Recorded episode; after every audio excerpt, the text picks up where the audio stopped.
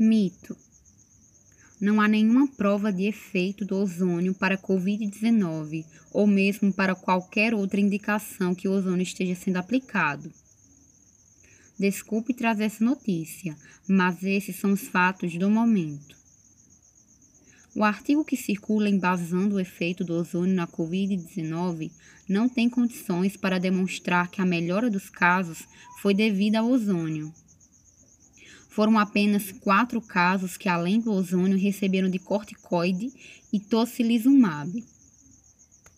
Não houve grupo controle definido de forma aleatória.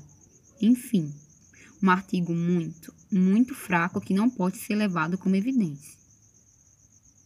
Os defensores do ozônio precisam fazer um estudo sorteando, randomizando pacientes com Covid-19 para um grupo que recebe ozônio e outro que recebe placebo.